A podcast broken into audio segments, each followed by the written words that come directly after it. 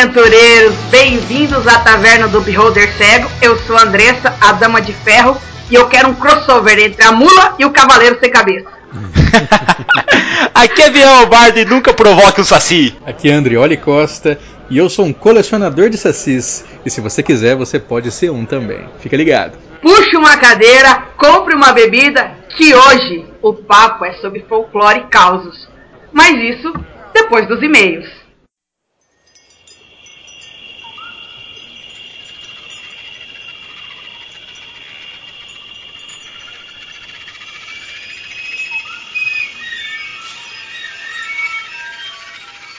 Essa história aconteceu numa noite de lua cheia. Uns dizem que é superstição, coisa da roça. Mas outros dizem que não. Que tudo isso aconteceu. Quem teve lá me contou essa história assim. E disse: Juro que vi. Olá, Hoje a leitura de e-mail vai ser um pouco diferente, já que a nossa dama de ferro e nosso bardo tomou conta da taverna para contar um pouco sobre lendas. Eu vim aqui falar um pouquinho sobre as mesas que estão acontecendo com os padrinhos da taverna. Se você não é um padrinho, corra para ser um padrinho, porque Sendo um padrinho da taverna, você pode jogar a mesa do bardo, a mesa do taverneiro e a mesa de outros padrinhos também. Mas isso fica um pouco distante para você que não, ainda não é um padrinho fala: Poxa, será que é legal? Será que não é? Então eu trouxe aqui para vocês, em primeira mão, um relato de Diego Mezencio. Diego Mezencio é um padrinho da taverna que jogou a mesa do taverneiro como um bardo e assim como um bom bardo relatou a história para vocês, tá bom? E se você quer ser um padrinho da taverna, é só entrar em picpay.me barra cego ou padrim.com.br barra cego. Agora vamos seguir com o relato do nosso bardo. Bora, Klaus, é contigo.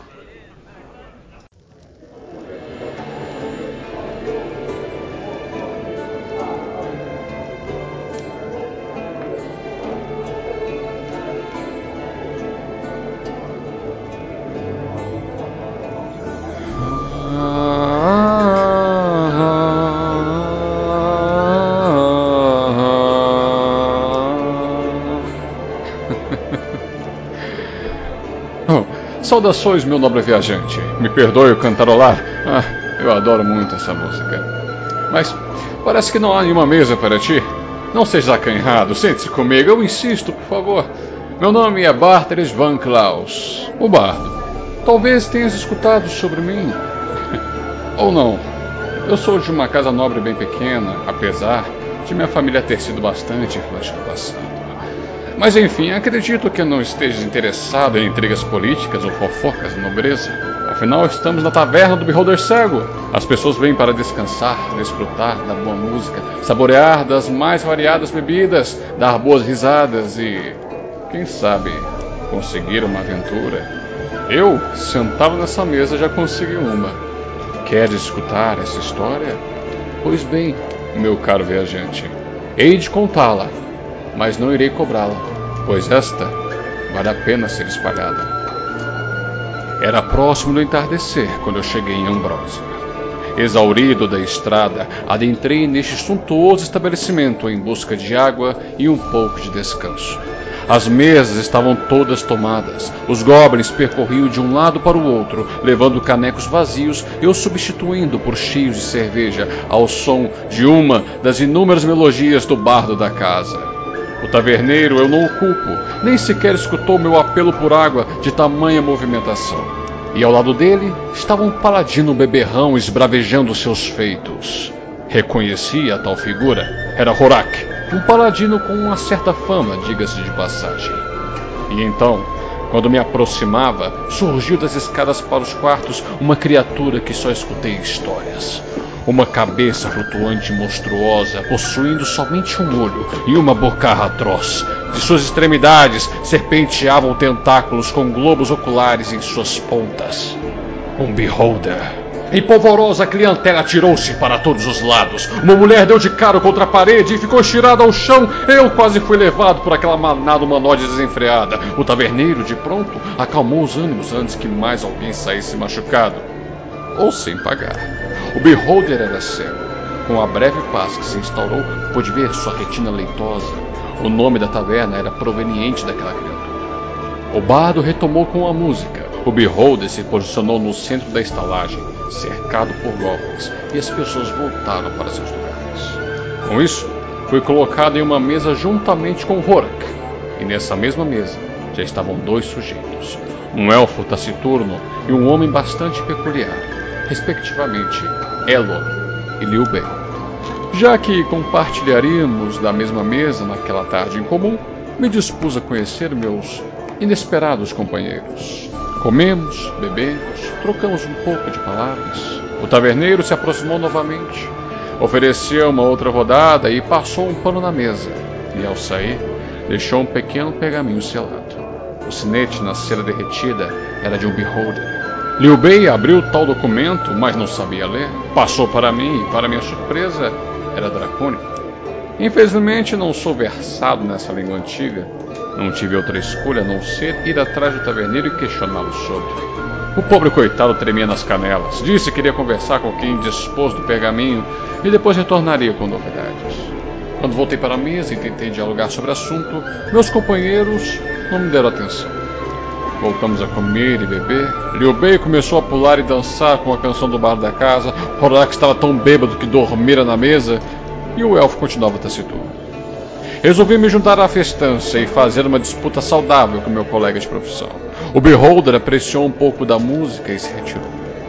Chegou um dado momento que fiz o mesmo. Pessoas pediam mais músicas, algumas até fizeram propostas indecentes. Então, discretamente, fui tirando o corpo de fora até chegar ao balcão. Pedi um quarto e o taverneiro disse que já estava pago. É claro que eu estranhei. Mas não questionei sobre. Quando um possível contratante já paga por sua despesa, não aproveitar seria um descaso. Tomei um belo de um banho e fui ter meu merecido descanso. Um pouco antes do amanhecer, o taverneiro bate minha porta. Trouxe notícias do suposto contratante anônimo. Me chamou para reunir com meus companheiros da noite passada no hall da taverna. Então eu fui. Com todos reunidos, foi entregado a nós um novo pergaminho, dessa vez com escritas élficas. Essa Todos na mesa entendiam. Era de fato um contrato. Nele dizia que deveríamos investigar o desaparecimento de um grupo de elfos nobres no caminho para a Torre dos Magos. Trabalho fácil. Encorajei o grupo a sairmos logo de pronto. E há algo que eu não contei a meus companheiros. Havia uma outra mensagem naquele pergaminho. Uma mensagem oculta pela arte arcana. Resolvi não decifrar tal mensagem no momento. Olharia quando fosse propício. Ao lado de fora, o cocheiro, um menino de pouca idade, trouxe os cavalos. Me avisou que um estava machucado. Cuidei dele. Liu Bei nomeou a minha montaria de Cláudio e o nome pegou. Partimos e no trajeto os meus companheiros começaram a questionar sobre o conteúdo da carta. Certamente eu estava muito interessado numa mensagem que para eles era bastante direta. Eu os dissuadi de tais questões, afinal havia algo mais importante do que o conteúdo oculto daquela carta. A missão em si, afinal. Chegamos no Forte da Fronteira, uma cidade vizinha de Ambrósia. Queria me abastecer com alguns suprimentos, só que meus camaradas me mostraram que era desnecessário. Liu Bei tentou angariar algum dinheiro ao se apresentar na cidade, mas a única coisa que conseguiu foi olhares com desagrado. Seguimos nossa viagem, portanto. No entardecer, seguimos a estrada principal. Encontramos uma garotinha prostrada sobre dois corpos esfarecidos. Uma imagem difícil de tragar. Ela estava em frente a uma carroça com a roda traseira quebrada, os cavalos foram mortos e havia uma árvore tombada no meio da estrada. Certamente sofreram uma emboscada. Nós estávamos receosos. Mas tentamos acudir a garota e no meio da floresta surgiu o som de tambores de guerra. Da mata, seis goblinoides saltaram, juntamente com o Bugbear. Com meus reflexos rápidos, peguei a garota e disparei na direção contrária com o intuito de fuga. O problema o que Horak e Bei resolveram cortar as criaturas. Uma delas disparou contra minha montaria, perdi o controle e deixei a pobre criança tombar. Ela jaz desfalecida sobre o chão. Não tinha outra escura. Deveria engajar em combate. Quando me volto aos meus companheiros, vejo que o paladino e o monge estavam cercados. Nesse momento, um golpe certeiro atingiu Liu Bei. Usei meu domínio sobre a arte arcana e curei a ferida.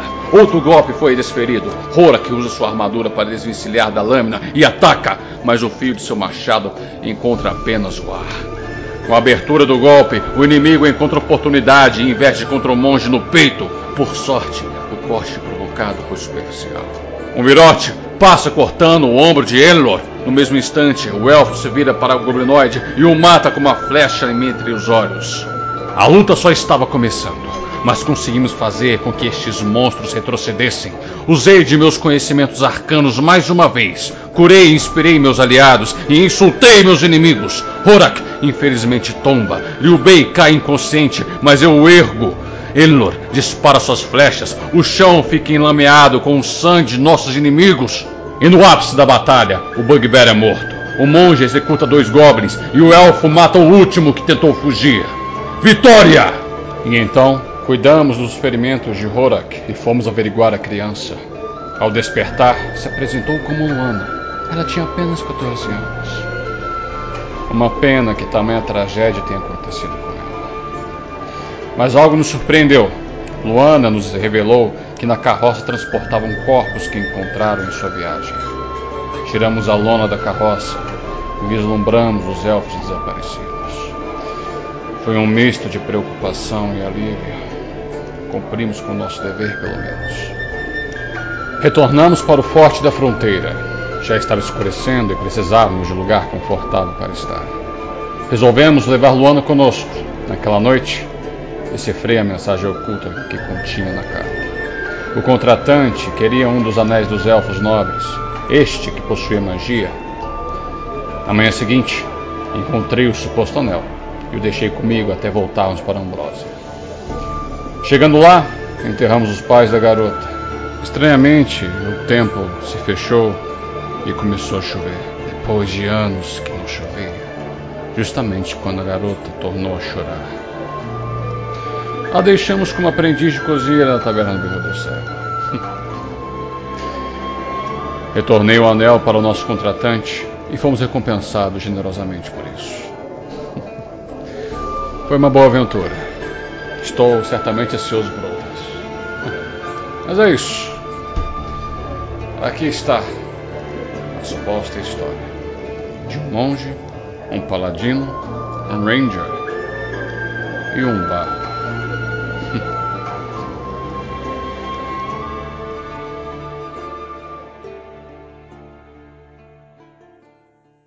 E aí, galera, gostaram do relato do Klaus, cara? Eu gostei muito e fico muito feliz que isso aconteceu com a minha mesa. Vem jogar com a gente, venha, cara. O que, você está esperando? Vou repetir aqui para você: picpay.me barra cego ou padrim.com.br barra cego. Vem jogar com a gente. Mas agora, bora pro cast. Eles acreditam que, se estiver andando perto de um lago de noite, a sereia vai te pegar. Você me ama. Eu sempre aprendi com os meus pais, com os meus avós, que Saci era um ser a ser temido. O Saci ele estava ali para causar. Ele era o caos com uma única perna e um redemoinho. E um tempo atrás eu topei com um cara que ele colecionava sacis. Não só isso, ele fazia palestra para crianças e mostrava como capturar esses seres e depois o que eles conseguiam fazer. E eu fiquei abismado, eu falei, caraca, a gente tem que trazer esse colecionador de sacis aqui na taverna para tentar dar um jeito nos goblins. Quem sabe a gente consegue acabar com a mão de obra goblin e colocar os sacis no lugar. O que, que você acha, Andressa? mão de obra de saci, adorei é, eu acho que o estabelecimento não vai aprovar muito, viu? Só dizendo. André, olha, cara, é um prazer ter você aqui na taverna, cara. Eu queria saber um pouquinho de você, cara. Como é que funciona todo esse caos aí, cara? Todo... Por como que você consegue ser assim, cara? Cara, Pois é, bom, primeiro, muito obrigado, gente. Prazer estar aqui falando com vocês, né? E, e para os ouvintes aí, quem não me conhece, eu, meu nome é Andrioli mesmo, né? Parece que é sobrenome, mas é o meu nome. Eu sou jornalista, natural de Mato Grosso do Sul. É, terminei meu doutorado agora em comunicação, pesquisando mitos e imaginário, mas assim, uma coisa mais ampla do que o folclore brasileiro, né? Porque eu precisei dar uma. passar uma perna aí na academia para poder ser aceito. Mas. Já sabemos que tem alguém utilizando os poderes do Saci por aí, hein, Andressa? Ah, Mas lógico, quando você rouba o gorro do Saci, cara. e desde 2015 que eu é, criei o meu site chamado O Colecionador de Sacis. E eu criei esse site, cara, justamente porque por, assim, foi uma, uma convergência de motivos, né? Um, um grande gatilho para mim foi que eu tava lá do doutorado, aí eu, eu, a gente tava fazendo uma disciplina lá, né? Aí eu pensei em escrever um artigo sobre Saci, como é que o Saci aparece nas redes sociais. Como é que é o Saci no Twitter. Aí eu conversei com a minha professora, ela falou assim: "Mas Saci é aquele que tem os dois pés virados para trás? Não, mãe, não, mãe, ô louco, mãe. É igual a minha mãe, ela fala assim: o Goku é um Naruto, todo mundo é Naruto pra ela. O Goku é Naruto, não sei que flor é Naruto, todo mundo é Naruto pra ela. E aí eu, eu tô, tô, agora no Rio Grande do Sul, então eu fiquei pensando, como é que aqui no Rio Grande do Sul, a terra do Inter, que tem ali o Saci mascote, né, do futebol, tem gente que não sabe o que é Saci.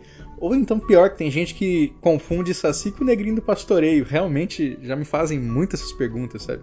Qual que é a diferença entre um e outro? E, tipo, é toda a diferença, né? Não tem nada a ver uma coisa com a outra. Só o fato de serem negros, o que dá um puta comentário racista esse, né? Então.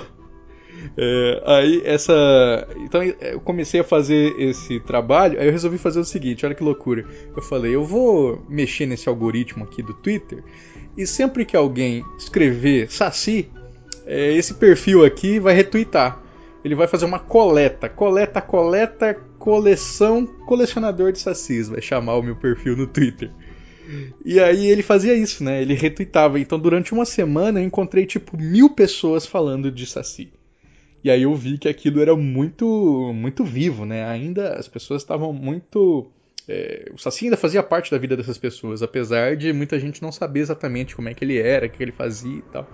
Então, isso juntou com a minha própria história pessoal, né? Que minha família sempre falou de história de Saci, minha avó imitava Saci para assustar meus tios. É, o Saci estava sempre lá em casa. então, tá, como... Tá, peraí, como é que se imita um Saci? Essa era a minha pergunta, eu tava só esperando a deixa. É que assim, né? Eu preciso aprender a imitar um saci também, né? Porque faz todo sentido pra minha história. Claro. vocês têm que entender assim, minha, minha família, ela tem uma história com, com Saci há muito tempo, né? Então, desde a minha tataravó já se falava de história em Saci. A minha bisavó, ela, ela via Saci, é, que ela estava estendendo roupa assim, ela sentia o Saci passando. E aí, qual que é a moral? O Saci ele é invisível. Né? Ele só aparece quando ele quer. Mas você sente a presença dele, ou pelas bagunças que ele faz, né? Ou porque você escuta o assovio. E o assovio do Saci ele é muito particular, né? É uma coisa. Eu posso mandar o som para vocês depois, mas é uma coisa mais ou menos assim, ó. Isso é tipo um assovio de Saci. Só que bem fino, né?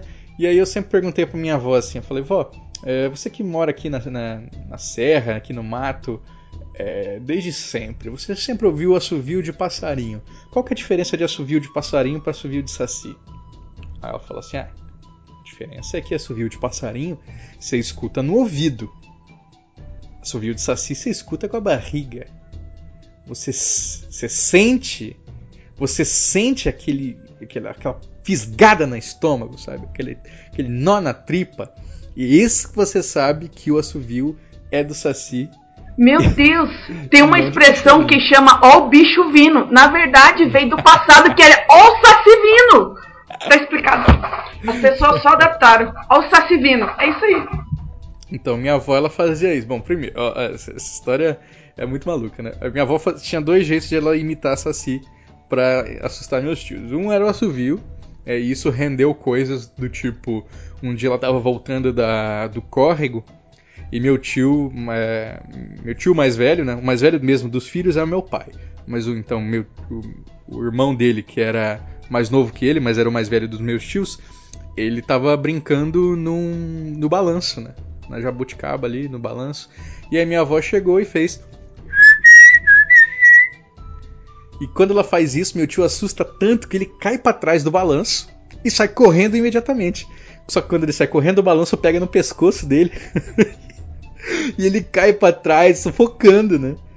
E aí minha avó se arrepende de tudo e promete nunca mais imitar Saci para assustar os, os, filhos.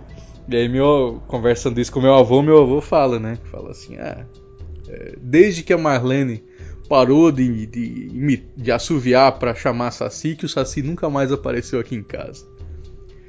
Aí eu, mas era, como assim, vô? Era uma invocação de Saci. É, aí ele fala assim, porque quando você assovia, você tá chamando o Saci, o Saci vai ficar ali perto.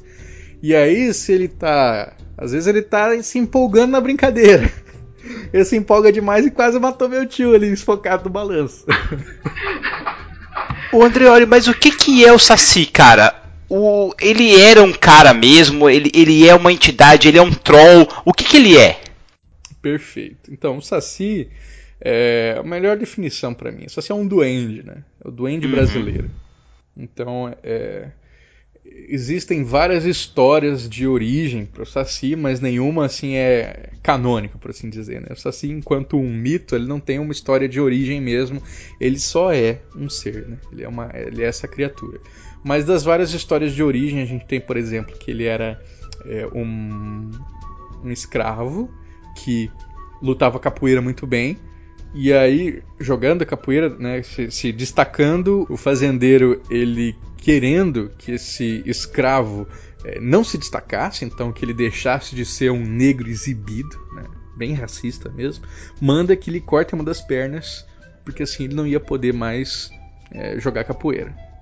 Então esse escravo acaba morrendo e se encantando, se transformando em saci. Essa é uma das versões. Outra delas diz que ele era um escravo que, é, tendo a perna presa a um grilhão, ele prefere arrancar parte dessa perna, então, e que estava presa a correntes e saltar em direção à mata. E quando ele salta, né, chega no mato, ele acaba morrendo também e se encanta em Saci.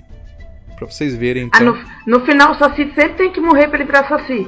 Isso, isso é, isso é muito interessante. Isso é uma coisa que eu costumo falar quando eu vou para as turmas um pouco mais velhas, né? A partir do sétimo ano, assim, a gente já pega bem, bem nessa do racismo.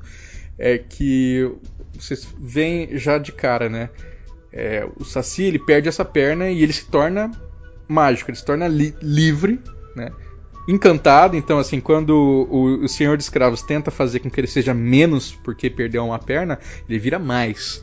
Porque ele se, o Saci nunca é tido como um ser é, incapaz. Ele é muito pelo contrário. Sempre que se descreve o Saci, ele é super rápido, ele é super ágil, ele anda como vento, né? caminha com os redemoinhos. Então, assim, ele fica ainda mais saltitante, mais traquina. Então, essa, essa tentativa de fazer o Saci ser menos, na verdade, faz com que ele seja mais. Só que essa liberdade que o Saci consegue, ela não vem sem sacrifício, né? Ele perde alguma coisa. No, no, caso, ele perde a perna. Isso é uma grande metáfora para muita coisa na nossa vida, né? O que, que a gente está disposto a entregar é, para tentar ser livre. O Saci perdeu uma perna. e a gente? E, e, outro índice de liberdade que é muito legal no Saci é o gorro, né? Vocês sabem, todo Saci, assim, tem vários tipos de Saci diferentes, a gente pode falar desses tipos daqui a pouco. Mas é, uma coisa que todo Saci tem é o gorro vermelho que é um objeto de poder que vem lá da Grécia Antiga, né, da Roma Antiga, perdão, que já era o, o capuz vermelho, o barrete frígio, ele já era um objeto de poder da deusa Libertas. Então, sempre que um, por exemplo, um gladiador ou um escravo conseguia sua liberdade, ele usava um capuz vermelho para indicar que ele foi liberto. E o Saci foi liberto, né? O Saci se libertou. E aí ele fica, esse símbolo fica tão forte que, por exemplo, Revolução Francesa, se vocês olharem aquele quadro clássico lá da liberdade guiando o povo, sabe, com a, com a mulher com, a, com, com o seio de fora e uma flâmula e tal, ela tá com um capuz vermelho. Tinha um capuz. E o cachimbo? E o cachimbo também é, é clássico de ter. Porque, tipo assim, eu sempre me lembro que quando eu estudei folclore, tava na, no colégio ainda. Uhum, E, e, o, e o Saci sempre tinha cachimbo também. sim. E por mais que ele seja representado, às vezes você procura no, joga no Google assim, imagem do Saci, mesmo que ele seja uma imagem mais infantil, ele tem um cachimbo também. Uhum. O cachimbo é, tem. A, ori- a origem do cachimbo mesmo é africana, né? Ela vem, claro, com os pretos velhos, então era o costume ali dos negros escravos é, fumarem um cachimbo de barro, mas também tem com os orixás, né? Ossain e Aroni, que são os orixás negros protetores da mata e, dependendo da versão, com uma perna só, né? É, ele, se não me engano, era Aroni que usava um cachimbo feito de, de concha de caracol. E nesse, nesse cachimbo ele macerava folhas, ele fazia. É, Não, não pagelança, né? Porque pagelança é indígena. Mas fazia ali mandinga, né? Um, um feitiço, assim, enfim. E, ele, e como ele tinha o, o domínio das ervas e da- dos segredos dos chás, ele podia usar aquelas plantas que estavam ali no entorno. E o Saci acaba herdando um pouco isso, né? Então, se a gente for fazer meio que uma cronologia mítica, a gente pode pensar o seguinte: é, esse Saci Pererê que a gente conhece hoje, que é o mais famoso, ele é parte do influxo do imaginário indígena, porque temos aqui no Brasil uma- um personagem mítico que chama Jaci Jaterê, que ele é um duende também, mas bem diferente. Vocês encontram ainda Jaci Jaterê no Paraguai, no- na Argentina. Ele é um duende branco, filho da lua, que seduz mulheres e leva pro mato. É, só que ele era protetor das matas, né? E dos segredos do- das ervas. Esse Jaci Jaterê indígena sofre influência do africano pelos orixás, então ele vai se tornar um mito. Ah, os dois são protetores das matas, então esse negrinho aqui é o mesmo que esse outro duende, então o duende negrinho vai ficar a mesma coisa. e vai receber influência botar tudo junto. e vai receber a influência do, do, do duende, né? Do duende europeu. Então assim ele vai ganhar o seu a sua carapuça vermelha, assim ele vai ser chamado de duende, assim ele vai ter é, medo de algumas coisas como a cruz, como os rosários, né? Então assim pra vocês verem que esse Saci ele é, ele é bem Brasil, né? ele é bem Brasil mesmo. Ô Andrioli, eu já penso o Saci com o cachimbo porque ele tem que ter aquela experiência. E gente com cachimbo, ele ganha o tempo de. Você faz uma pergunta pra ele, ele dá uma fungada no, no cachimbo, gospe a fumaça enquanto ele pensa, daí ele responde. Então é tipo, ele é o sábio ali. E ao mesmo tempo eu já pensei, já que ele pegava a fumaça do cachimbo e jogava assim na cara da pessoa, e já invocava o vento, fazia um redemoinho de fumaça pra sair dali, sabe? Ah, legal. Então, é, isso é outra coisa que eu falo também. É, o Saci ter uma perna só é o que permite que ele ande no redemoinho, vocês sabem, né? Que você consegue ver, como eu disse, o Saci invisível, você vê ele de algumas maneiras, você pode treinar os olhos para ver Saci, você pode ver Saci se você tá na modorra, que é aquele estado entre acordado e dormindo, e você vê Saci quando ele tá na forma de redemoinho, né? Andando por aí. Redemoinho, aquele pé de vento, né? Aquele, né, como, como, como dizem, um furacãozinho. Ah, isso eu lembro porque o meu pai fala que quando eu era criança ele pegava saci com, Peneira. com as coisas, jogava assim assim, em cima pra pegar o saci. Meu pai, ele conta às vezes do saci. Assim, eu nunca fui uma criança de brincar com saci, mas o meu pai era criança de saci. Seu pai contava? Meu pai conta que quando ele era criança, uma vez ele tomou um, um revertélio do, do tornadinho do Saci, Aham. que ele ficou morrendo de medo, que ele jogou a peneira em cima, porque ele conta que tinha que jogar a peneira pra pegar o Saci. A hora que vinha o redemoinho, você joga, você joga a peneira em cima e pula em cima porque é o Saci. Se você Uhum. deixar o Saci, joga a peneira pra cima e vai embora. A história que ele conta é que ele jogou a peneira e ele pulou. Nossa, diz ele que pulou com tudo pra cima, porque tipo, era um redemoinhozinho grande e ele pulou com cima. Ele falou que ele não sabe se é porque ele pulou de mau jeito, ou se o Saci ficou O Saci passou o rodo nele. ele. Passou! Ele tipo, meu, ele falou assim, filha, bateu o negócio, eu senti que eu bati no chão e eu fui jogado de, de volta, assim, pro outro lado. Aqui, eu bateu no redemoinho e fui jogado de volta. O Saci saiu. Esse Só é o pode ser, não drible do Saci, explicação. né? Tem drible da vaca, drible do Saci, esse aí. Eu tenho, Tem amigo meu, inclusive, que também já, já se deparou com o Redemoinho e foi, foi lançado, né? Assim, bem engraçado isso, realmente. Quando você tem. É, é, um fenômeno bem raro de se encontrar, né? Mas quando você encontra e você vai de, de encontro a ele, o negócio é, é violento. Esse fenômeno raro tem o nome de Saci Pistola? tipo, entre vocês ali, é gíria, é gíria que vocês falam assim pra, as pessoas normais. Não, não. É, é fenômeno raro. Dentro de vocês, então, ô, oh, cara, encontrei um Saci Pistola que foi tenso o negócio, sabe? o Saci Pistola, ele anda com um cajado pra bater nos caras. Os caras vêm pegar ele e pá! Ele, você vem com a peneira, ele vai com o cajado. Você vem com a peneira de um lado, ele com o cajado do outro. Vem, vem, pula com essa peneira aqui, vem, pula, pula. tem o, o, livro bem famoso, assim, que assim, em, em 1917, antes de escrever o sítio, né? O sítio do Capão Amarelo foi escrito em 21. Então, em 17, o Lobato ele faz um inquérito, ele pede para os leitores do Estadão mandarem para ele histórias de Saci e ele publica mais de 70 histórias. E eu, eu li todas essas histórias e separei como são os sacis que aparecem, né? E tem tipo, tem saci com pé de corvo, tem saci com pé de bode, tem saci com chifre de bode, tem saci com é, mão de macaco, é, tem saci de tudo que é jeito, né? Inclusive saci com duas pernas, saci branco, enfim. Tem o saci com o, o, pedaço de pau, né? Tem um com um cajado na mão, que ele dá nos, outros, Aí, André, sem saber, a gente já, já viu qual que foi o Saci que você pegou seu pai. Saci, corre aqui! Saci, corre aqui! É, é, o Mirella, só que agora é o Saci. Meu pai sempre contava assim que se o, o você olha na janela, né? Seu cachorro tá latindo. Quem, quem tem cachorro aí? Opa, tem quatro. Aí, ó. Você tá. Olha, olha pela janela. Seus cachorros estão latindo, daqui a pouco seus cachorros começam a ganir. E você não sabe o que, que aconteceu. O Saci passou e deu um pau neles. Eu não duvido, porque eu tenho a Zeldinha, cara, ela é meio sensitiva, eu falo, porque ela fica uhum. olhando pro, pro, jardim assim aleatoriamente, ela fica paradinha olhando, como se estivesse encarando alguém. De repente ela entra correndo, certeza que é o Saci que tá ali que passou, deu uns tapas nela, tá ligado? Certeza. Saci falar, vai latir pra outro, dá e, e é muito... nos bichos. É, é isso aí, o bicho nervoso. E, e, eu cometi o erro de contar isso uma vez em escola e eu nunca mais conto, né? Porque, assim, o pessoal adora história de saci é, vomitando na comida dos outros, mijando no vinho dos outros. Ah. Isso aí eles adoram. Agora, quando eu contei do Saci batendo nos cachorros, pô, as crianças ficaram chateadas. Aí a menina falou assim: Odeio Saci! Aí eu, não, não, é, é, um Saci que faz isso, tem outros e tal, mas já era, ela já ficou com raiva do Saci. já foi Saci, o Saci passou a ser odiado. Então, é que nem aquela história, né, cara? Mexeu com cachorro é vilão, então não... Mas não o Saci, pode. o Andreoli, ele é um vilão? Ele é só um cara que ele tá ali pela diversão?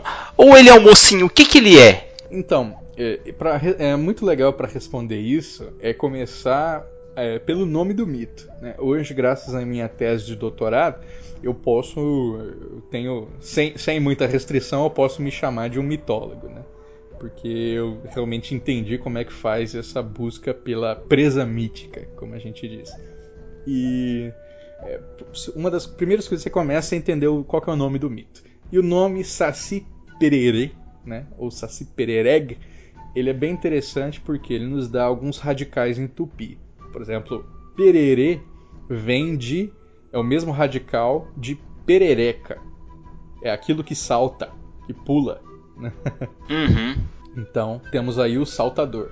E o Saasi, é, dependendo da versão, a gente vai encontrar que é o, aquele que tem o olho doente, o olho enfermo, o olho que vê mal. Né? Então é um olho que vê mal saltitante, um olho doente saltitante olho, o olho é aquilo que permite que a gente enxergue caminhos. Né?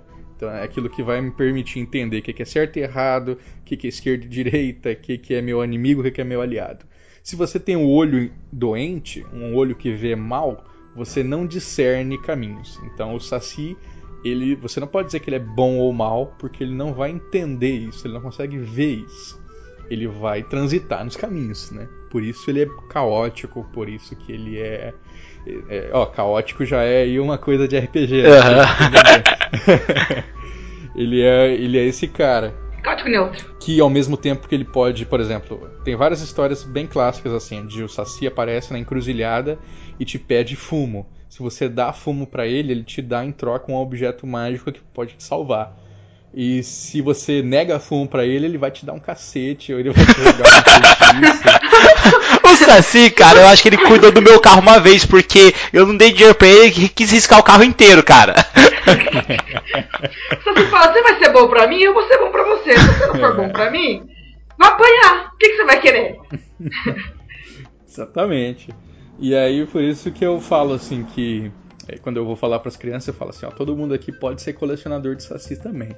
Mas a primeira coisa que a gente tem que abolir é tentar pegar saci. Porque se você tenta pegar o saci, prender ele em garrafa, tirar o gorro, não sei o quê, é, assim que ele se soltar, ela vai ficar com raiva, ele vai tocar o terror na sua casa. Tá, mas por que, que você vai querer colecionar um saci? Aliás, por que, que você coleciona um sacis, cara, se eles podem te matar a qualquer momento? Exatamente por isso, porque se você ganha o Saci, né, se você ganha a confiança do Saci, traz ele para perto e tal, e ele pode te ajudar. Ele pode ser a, a, aquela, aquela força que falta, né? então é essa brincadeira, né? Você não, tem. É legal falar para as crianças também isso, né? Que não é bem e mal. É, é, o que você faz e o que você recebe, né? Uhum. Então, no caso, você deve ter uma coleção de gorros de Saci, do Saci que você pegou. Então, não, não posso pegar Saci. eu Ele tem trago amigo. perto, exatamente, É faço amizade. broderagem. Nossa, eu já tava The achando que você era Saci. tipo o necromante do Saci, sabe? Tipo, tinha na sua prateleira vários gorros, assim. Esse é o Saci da paulada, derrotei ele numa- na base da- do soco. Esse é o Saci dos cachorros, tal, e assim por diante. Eu fiz o- um filme em 2015 também, né? Eu comecei o blog, eu tava com isso na cabeça, fui fazer um curso de cinema aqui, livre, em Porto Alegre. Achei o curso uma bela de uma merda. Não tinha nada pra aprender com a galera lá, mas, bom, tava lá desanimado e falaram assim: ah, alguém aqui sugere um roteiro. Eu falei: bom, tem uma ideia aqui. É o colecionador de sacis. e aí a gente fez esse filme, né? E aí eu montei é, eu fiz a cenografia lá, dirigi, roteirizei, fiz tudo. E na cenografia eu juntei, sei lá, umas 80 garrafas de saci, de vários tamanhos diferentes, né? E aí a graça era ficar imaginando assim, tipo, essa garrafa de sangue de boi, ó, puta de uma garrafa, né? Que saci gigante que eu tenho aqui. essa, essa garrafa de shoyu aqui, né? Que saci asiático é esse que eu aprendi? Nossa, um saci asiático. Então, aí vem minha pergunta. Existe alguma garrafa especial pra pegar um tipo de saci especial? Por exemplo, o saci da paulada tem que ser uma velho barreiro ouro, sabe? Alguma coisa do tipo ou não? Pode ser qualquer Vai dar uma garrafa. porrada de volta. Não, porque porrada, vai que a gente precisa aprender o saci e daí a gente usa uma garrafa pet de coca e depois apanha pra caramba, então tem que ver. Apanha com a garrafa, né? Ele fala, se me prendeu aqui, agora eu vou te bater com essa garrafada. É, então. A, grande moral é assim, a- a- o Saci ele vai, ele vai buscar é, ambientes escuros, né? Então se você, que nem a Andressa falou, né? Joga a peneira em cima, pula em cima do redemoinho e aí antes de o Saci escapar você coloca a garrafa lá para ele fugir. E essa garrafa, ela tem que ser escura, então é, pensem aquele, aqueles vidros, é, garrafa de cerveja, né? Aham, vidro fumê, né? Aquele vidro escuro. Âmbar. Marrom. Aqueles É. âmbar. Isso. Aí ele vai, pss, entra pra dentro e você tampa com a rolha. E a rolha tem que estar com uma cruz riscada nela, né? Porque é a cruz que vai impedir ele de empurrar a, cru- a rolha pra fora. E isso, incrivelmente, foi alvo de muita polêmica, né? Quando eu perguntei se a, se a rolha tinha que ser é, embaixo, né? Risca, então, assim, a rolha, eu risco essa cruz embaixo da, ou em cima. Isso é, virada pra dentro da garrafa ou pra fora da garrafa. Eu achei que era claro pra todo mundo que a rolha tinha que ser riscada pra dentro. Mas muita gente. Isso deu uma puta conversa lá no blog, né? Teve gente falando, não, porque se você tá consagrando essa rolha, ela vai consagrar o objeto inteiro, então tanto faz onde for a rolha, que ela vai prender. Risca dos dois saci. É isso que eu ia falar, pra, por garantia, porque vai que você risca do lado errado, o Saci sai e te dá um cambal. Ainda mais que o Saci agora virou a Mirella pra gente, que vem com um pedaço de pau pra bater você. Cara do céu, você tá louco. Saci Mirella. Saci Mirella, cara. Vira Mirella. Isso é um meme que pegou a época que existe um, um, um homem de sainha curta correndo assim, com um pedaço de pau atrás dos caras que tentavam fazer uma pegadinha com os travestis da época lá e ficou corre aqui Mirella. E agora a gente tá falando do pedaço de pau, tô lembrando do Saci. Eu falei, meu Deus do céu, cara. Eu tô imaginando Mirella Saci. tá, mas aí você, você consagrou a rolha e qual que é o jeito certo? Porque você é o colecionador, você que manja do rolê. Não, aí eu aceitei isso, né? Que o pessoal, é, graças à minha participação lá no Mundo Freak, é, muita gente das magias do caos aí veio me seguir, né? Então eu aceitei essa explicação, falei, ok, uma explicação muito boa. Tanto faz se ficar em cima ou embaixo, você tá consagrando o objeto, o objeto inteiro vai ficar ali protegido. Eu ia fazer cruz na rolha, na garrafa, e encher a garrafa de cruz também. Antes prevenir do que remediar. Eu tô imaginando uma coisa aqui, Biel. Fazer um, um coquetel moto, é, molotov de saci. de saci. Nossa você senhora! Você bota na garrafa tampa e os caras vêm e você joga o saci lá no meio. Uá! Então, Pensou? porque eu sei que tem uma história que, assim, por exemplo, se você pegar essa garrafa aí, que ela tá consagrada, bonitinha, deixar em cima da estante, alguém for limpar ela, ela cair e quebrar, e o saci sair, mano, diz que é o inferno na terra. Eu, já ouvi histórias que o apartamento da pessoa foi revirado inteiro, sabe? Tipo, voou o computador pela janela.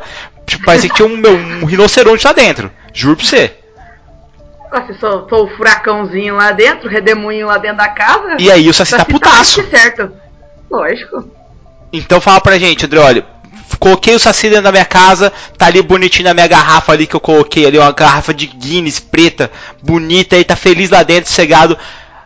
Contratei uma moça, a moça veio limpar, ela bateu e quebrou. Qual a chance de dar ruim? Toda a chance de dar ruim, né? Porque aí o Saci vai sair. Aí, ó, 100% de chance, Andrés, falei? Vai sair levemente pistola dali, né? E vai tocar o terror na casa.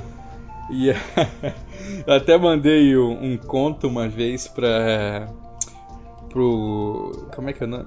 É, eu, não sei se vocês conhecem, o podcast chama Curta Ficção, né?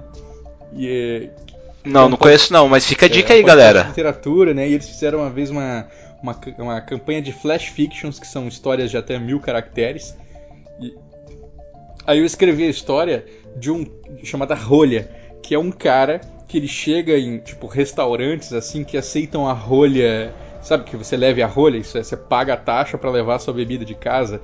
E aí o cara leva aquela garrafa assim de saci, solta no restaurante e deixa o pau comer. Aí, aí, Biel, dá pra fazer um coquetel molotov de saci. Se o cara pode levar no restaurante e soltar o saci no restaurante, você pode fazer um coquetel molotov de saci. Aí, ó, você fica dando a ideia errada, André. depois Olha, ó, os caras vão fazer uma arma de É, saci agora. É arma de destruição ali. Coquetel Molotov eu gostei também. Qual que é a diferença então que nós temos já aí o Saci, que sabemos que é uma entidade caótica, que se você ficar amigo dele, vai dar bom pra você. Ele vai te dar coragem, ele vai te dar força e principalmente o gorro dele que dá velocidade. Agora me fala, quem que é o Curupira? E por que, que a gente tem que ter medo desse bicho? O Curupira, é, ele entra naquela classificação do- dos protetores da mata, né? Então, assim, ele não é o, o- Digamos assim, não existe entre os povos indígenas essa ideia de propriedade, né? Então, ele não é o proprietário da mata. Ela é de comum uso. Só que para que seja de comum uso, é preciso que se sigam regras, né? Porque, por exemplo, se eu chego lá e mato, por exemplo, um animal que tá. uma fêmea que está grávida, eu estou diminuindo a população daquele animal. Então é, vai faltar comida depois no futuro, certo? Então, se você não segue essas regras, e essas regras quem é, legisla sobre elas é o Curupira ou outros protetores da mata, você está prejudicando a comunidade. Então, o Curupira vai atrás de você. E aí, então, esse é o, o, o grande mito dos protetores. Né? Então, a gente tem o Curupira, que é famosíssimo. Ele é um dos mitos mais antigos do Brasil. Foi registrado já em 1560. É, é, quando os jesuítas chegaram, né, já tinha Boitatá, já tinha Curupira, já tinha Ipupiara. Então, são mitos que são muito antigos, muito fortes. E eles tocavam terror. Então, se o, o, indígena entrava na mata e violava esses interditos, por exemplo, ele não pedia permissão para entrar na mata, ele matava a fêmea grávida, ele matava sem ser para comer, o curupira dava de pau, matava mesmo ou deixava louco. E o Curupira também já, já foi programado pra, pra azucrinar sua mente também, né? É, pra te enlouquecer. Pra trás, pé viradinho pra trás, cabelinho de fogo, o negócio tá ficando louco. O cara entra na mata ali. Os pés virados para trás, né? Isso é para confusão. Então tudo que tá ligado à confusão ele faz. Por exemplo, ilusões, é, sons. É, ele pode. Muitas versões de Curupira ele imita vozes, né? Então, por exemplo, você escuta a voz do seu companheiro de caçada te chamando para um lado, você vai indo, vai indo e você se perdeu ainda mais. É, o próprio assovio mesmo, né? Você não sabe de onde está vindo assovio. Ó, já vejo padrões na cultura europeia do Wendigo, que ele consegue confundir e imitar as vozes para atrair as pessoas e tirar elas da trilha. Isso é interessante. O Curupira também é, é desses, então. Mesmo. E, e, inclusive, se você pega os primeiros registros ali dos, vamos dizer assim, os primeiros 100 anos de Curupira, é, ele não tinha uma forma definida. Porque hoje a gente lembra de Curupira e pensa num menino, né, um indígena pequeno, um curumim, como dizem. Né, é, de, de, de, tamanho pequeno e os pés virados para trás, enfim. Cabelo de fogo, como a Andrés falou. É, mas os primeiros 100 anos de registro dos jesuítas, eles não falam numa forma para o Curupira. Ele era um espírito, um fantasma, uma coisa meio informe. E ele vai ganhando essa forma física muito pelo contato com os europeus. Então o europeu vai, vai trazendo lá, ah, existe, existem mitos é, é, registrados ali, sei lá, entre os etíopes que eles têm, têm um pé para trás, tem meio mais ou menos um pouco do troll, ah, o troll é mais ou menos isso. Então ele vai ganhando forma graças ao contato com os colonizadores. Mas esse, esse poder né, de legislação ele sempre teve. Então você costumava, para pedir para entrar na mata, é, oferecer é, ponta de flecha, pena de arara, você fazia uma oferenda assim para poder entrar. E aí o tempo vai passando e o Curupira também vai ser daqueles que você tem que oferecer fumo. que nem pro Saci você dava o fumo quando ele pedia, né? Antes de entrar na mata, você põe ali um rolinho de fumo para pedir permissão pro Curupira para entrar. Porque é, se você pede permissão, você está reconhecendo que aquilo não é seu. Você não, não vai entrar lá na casa dos outros e tocar o terror. Você vai é, com respeito. Né? O Curupira ele exige respeito. O Curupira já vai chegar na paulada em você também, vai te caçar. Além de fazer você ficar maluquinho, vai te caçar.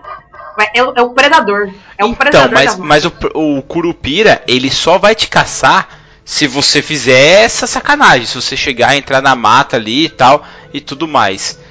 A questão é: o Curupira, ele ajuda as pessoas que respeitam ali ou não? ele pode ajudar, né? Como, como, como sempre, né? Tem uma história bem. Deixa eu lembrar como é que era. Era mais ou menos isso, assim, era uma história bem famosa do Curupira, lá do Barbosa Rodrigues, no século XIX, que o cara faz uma coisa ali respeitosa na mata, o Curupira aparece e oferece para ele uma flecha que nunca vai, nunca vai errar o alvo. Mas ele só pode matar é, um animal por vez que era para comer. E aí uma vez ele acaba querendo mais, né? Não sei se era para impressionar alguém ou para é, vender, sei lá. Ele acaba matando mais de um animal e essa flecha acaba voltando acertando nele. então é, é, meio que isso, entendeu? Ou seja, ele te dá uma flecha que você nunca erra, mas se você zoar ele, se você for contra ele, essa flecha vai acertar seu coração e você vai morrer mesmo. Exatamente. E tanto o Saci como o Curupira, caso por um acaso do destino você resolveu usar o coquetel Molotov de, de, de Saci e o Saci ficou muito puto com você e ele tá te caçando. Existe alguma maneira de você se livrar dele? Tem. Primeiramente do Saci, depois eu vou voltar a essa mesma questão do Curupira. Ótimo. É... Pior que o do Curupira eu não vou saber. Ou seja, não beijo o Curupira. nós vamos ter que criar, Biel, não é possível. Mas do Saci, não, nós vamos ter que fugir do Curupira. Saci tem, tem algumas clássicas, né? Por exemplo, o, um, se você joga um rosário nele, ele paralisa. Então, é, muita gente faz um rosário no mato. Né? Então, você pega ali um. Rosário é um terço, né? Pra quem não sabe. Aí, você, por exemplo, você pega capim e trança capim e faz um rosário de mato. Né? Isso aí já consegue paralisar um saci. Tem uma que é bem legal, que é é, você bate com o. Como é que é? Você bate com o machado na sombra do Saci, que aí ele fica parado. Você também. Orações, né? Então, se você faz um esconjuro ali, rezando um credo. Um... Ajoelhe, ajoelhe e reza. Porque até você trançar o capim, tomou É. um machado pra dar, pra dar na sombra do Saci, meu amigo. Tem O negócio uma, uma história famosa lá de casa, né? Que é do meu primo, que era perseguido de Saci. Onde ele ia, o Saci ia subiando atrás, ele ia pro baile atrás de mulher e o Saci tava assoviando, ninguém queria ficar com ele, ele ia pra cidade, o Saci assoviava e tal. E aí ele começa a andar com um alho no bolso. E o alho também afasta o Saci. Saci é meio vampirão também. É meio vampiro, tanto que ele suga sangue de cavalo. Por isso que ele trança a crina dos cavalos, né? Que é pra segurar ali e ficar sugando sangue. Porra, meu, essa eu não sabia. Essa ferinha. Pera aí, então o Saci também é meio vampiro. Saci é meio vampiro, cara. É mais uma dessas coisas que veio aí do- dos europeus, né? Então, tipo, ah, é, é um ser do mal, então eu vou usar uma cruz contra ele. Opa, se eu uso uma cruz, será que se eu usar um alho também não resolve? Então acaba meio que. E por que tem que ser de cavalo? Isso é legal, assim, tem uma explicação que é boa. Que o pessoal fala assim, por que, que o Saci nunca. Você nunca viu um Saci dando nó em crina de jumento, né? Em crina de, sei lá, algum outro bicho. E é sempre o cavalo. É porque o cavalo é o animal do patrão, né? Ah, O jumento, é o jumento é o do pobre ali, do peão fudido. Agora o cavalo é do fazendeiro, então ele vai lá, o Saci vai lá que é pra criar o transtorno no, Em quem merece. Classe, é, na, Ah, pra, na pra, aqueles, classe pra dar nó na proprietária. crina daquele garanhão premiado. Saci vermelho, Saci comunista. Ah, tem o Saci vermelho, né? Só pode ser. E, o curu... e como nós faz do Curupira? Fugiu do Saci e do Curupira. É, o, o Saci você tem que traçar o, o, o capim, jogar no chão e sair correndo. É isso mesmo, né? Ou dar machadada Tá. na sombra. É, mas a machadada não vai rolar, você sabe disso. Uma machadada na sombra, fazer uma oração, ou, ou usar o alho pra espantar ele, né? O alho no bolso, ele já nem chega. Agora, o Curupira, se você não colocou o seu fuminho de rolo lá antes de entrar, ou se você fez merda procurando, eh, matando bicho, aí o bicho vai pegar. Inclusive porque tem versões do Curupira no norte, é, e essa é uma versão que no Paraguai vai ganhar um nome chama de Curupi e não Curupira, né? É, que são versões que o Curupira, ao invés de carregar um porrete para dar de pau nas pessoas, né? Ele tem um pênis gigante que ele usa de porrete Nossa pra senhora! pessoas Ai, não, delícia. que eh, aprontaram ali no mato. Ai, senhor Deus, não pode ser. É, é, galera, vocês estão vendo que eu- o bagulho aí é feio. É, e tá- tem, até no, no Curupira do Macunaíma, se vocês pegarem a versão ilustrada, o Curupira tá fazendo um laço pra tentar pegar o Macunaíma, e não é corda que ele tá usando. Beleza, ah, então nós temos aqui o Curupira, que ele não usa o membro dele como arma, já fica mais fácil, galera. Então vamos lidar com o Curupira. Evita isso. Eu já falei, toma cuidado com o Saci, cara. Sem saber disso, eu já, já sabia que o, o Saci não era gente boa, mas beleza. Aí temos o Curupira. Qual que é a parada então da mula sem cabeça? Ótimo. A mula, cara, ele é, é um mito. Bom, vou fazer um teste aqui que eu faço sempre, né? É, vocês sabem como é que uma mulher se transforma em mula sem cabeça? Eu nem sabia Eu que eu- eu ah, conheço era mulher que se transformava numa mula sem cabeça, cara. Que é quando ela, ela flerta com um membro do clero. Quando tem um relacionamento com um membro do clero. Boa. Tá, tá. Normalmente, é, isso aí, a, a versão mais famosa é essa, né? Que a, a mulher que ela tem relação com um padre. E aí, é bem interessante assim quando você vai indo para em Minas Gerais, Sudeste, assim, você pega os registros folclóricos de mula sem cabeça, você vai ver que é, a mulher ela pode se transformar em mula se ela tiver tido, digamos assim, uma. ela- o pessoal usa, né? né? Como, tem- gente, pensem o seguinte: é um texto antigo, né? Então é, é bem misógino mesmo. Então é a mulher que era concubina do padre, que chamam assim, a mulher que tem relação com o pai, ou com o padrinho, ou com o compadre. E aí vocês veem ali a semelhança, né? Padre, pai, padrinho, compadre, é tudo é tudo pater, né? É tudo pai, certo? Então é, é- a mulher que viola esse interdito, ela é amaldiçoada e se torna mula sem cabeça.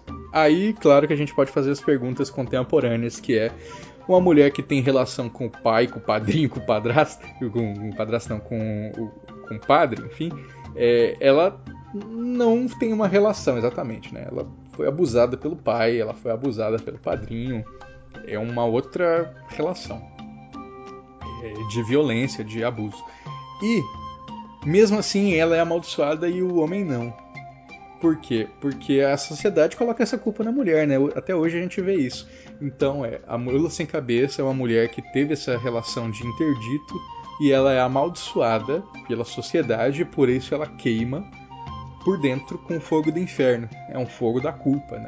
E por isso que a mula, quando relincha, ela chora, porque tá doendo, né? ela tá sofrendo ali naquela transformação.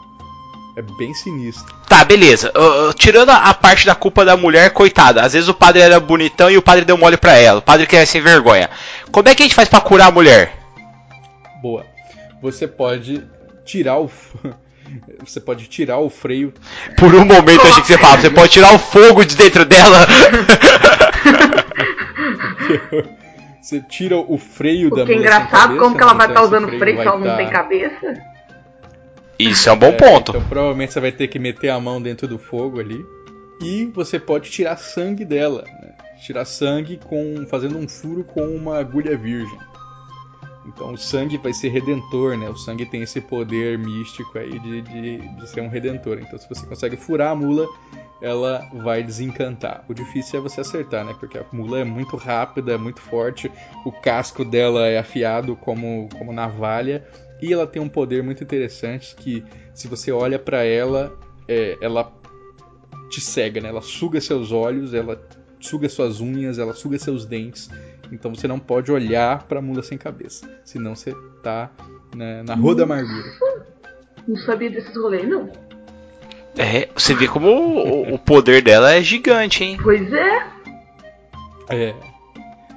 É, é bem legal, né? Porque se você for pensar, é, se você olhar diretamente pra aquilo, né? É, você tá olhando pra, pra, pra gente mesmo, né? Eu- uma, uma coisa que eu falei já pro ensino médio, que foi, foi bem marcante, cara.